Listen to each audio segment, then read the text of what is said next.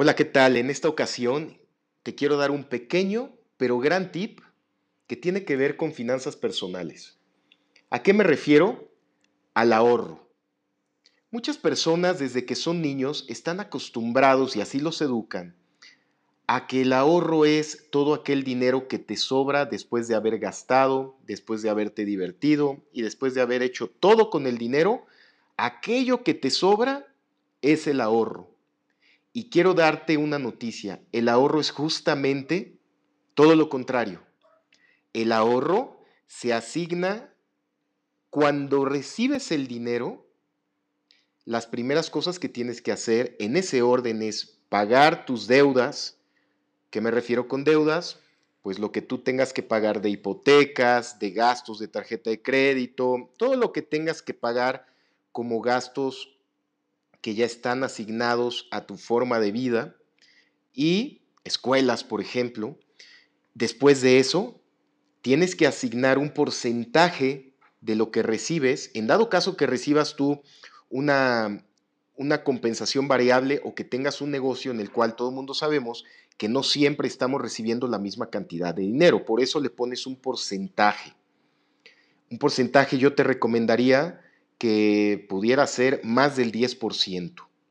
Mucha gente te recomienda que sea el 10%, pero de repente el 10% cuando tú lo consideras no es tanto y podrías meter un poco más de dinero. Que sea un ahorro que, que, te, que no te implique quedarte sin dinero, pero que también eh, sea algo que represente el día de mañana algo jugoso. Y en un tercer punto, otro dinero que tienes que agarrar y asignar para hacer a un lado es aquel dinero que vas a asignar a inversiones. Una inversión es todo aquello que te regresa dinero.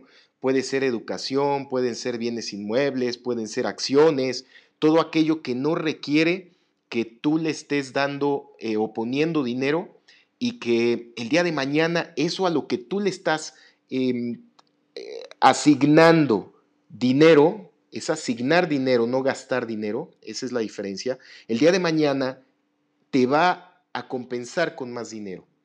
Tu educación, que aprendas nuevas habilidades, que el día de mañana puedas vender y te van a generar dinero. Em, por ejemplo, los bienes raíces también, que estés tú ahorrando para el día de mañana dar algún enganche, comprar alguna inversión que puedas rentar, que puedas vender más cara, que puedas construir. Eso es una inversión. Después de que asignaste dinero y, lo tienes en, eh, apartado, después de eso ya vienen entonces las diversiones, ya vienen los lujos y ya viene todo lo demás. ¿Por qué? Porque ya cumpliste con lo principal del dinero. Muchas personas van a decir que no están de acuerdo porque trabajan para darse sus gustos, y para poder disfrutar el dinero. Es una cuestión de enfoque, pero una cosa sí te digo, el dinero está hecho para invertirse. Si tú quieres realmente hacer más dinero y quieres crecer tus inversiones y quieres tener más, tienes que cambiar esa mentalidad. Porque tú puedes hacer mucho dinero. Fíjate esto, no importa cuánto dinero hagas, sino cómo lo haces multiplicar. Tú podrías ganar un millón de pesos y gastarte más de ese millón de pesos. ¿Por qué? Porque podrías estar firmando tarjetas de crédito y gastártelo todo. El dinero que te gastaste no te está generando más dinero. Esa es la gran diferencia. Entonces, este tipo de finanzas personales, como te dije al principio de este podcast, de este episodio, puede sonar muy trivial, pero cuando lo entiendes y lo empiezas a aplicar de la manera correcta, empiezas a generar un efecto compuesto.